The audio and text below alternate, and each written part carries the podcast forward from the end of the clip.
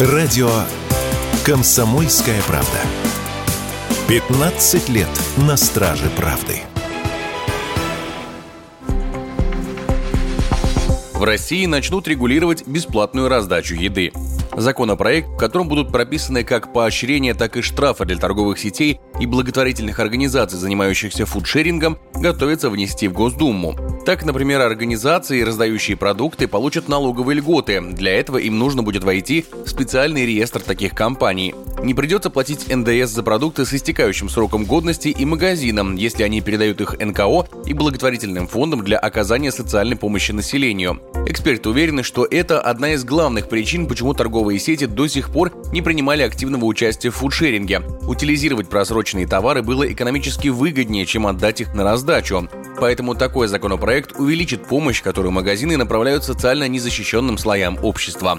Уверенность в этом радио «Комсомольская правда» высказал экономист, автор телеграм-канала «Все нормально, деньги есть» Денис Ракша много лет некоммерческие организации, которые занимаются фудшерингом, ну, прежде всего, это фудбанки, так называемые, очень активно лоббировали это решение. То, что наконец-то это решение будет принято, ну, очень сильно облегчит их работу и, собственно говоря, и ситуацию у самих у розничных торговцев. Потому что, несомненно, они готовы были уже давно этим заниматься, но им мешало отсутствие регулирования. Так что да, это хорошая новость. Это очень сильно сильно поможет незащищенным категориям населения, которые получат дополнительные дотации в натуральном виде.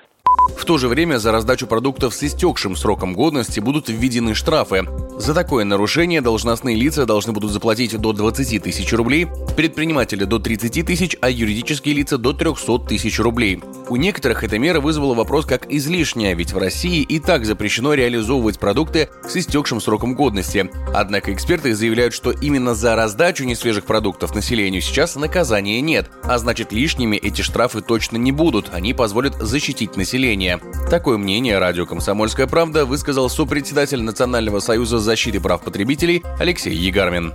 Речь идет о наказании за раздачу еды с истекающим сроком годности именно в том контексте, что вот если сегодня, например, 30 числа истекает срок годности, и 30 числа отдать можно, а вот 31 числа или 1, допустим, отдать уже нельзя. Да, действительно, сейчас реализация этой еды и так запрещена, но ведь это бесплатная раздача, это особый случай, особая процедура. И чтобы не было соблазна, что туда можно отдавать и испорченные, и просроченные продукты, вот что такой иллюзии не было, и в этом случае добровольной реализации товара с истекающим сроком годности, пожалуйста, не допускайте.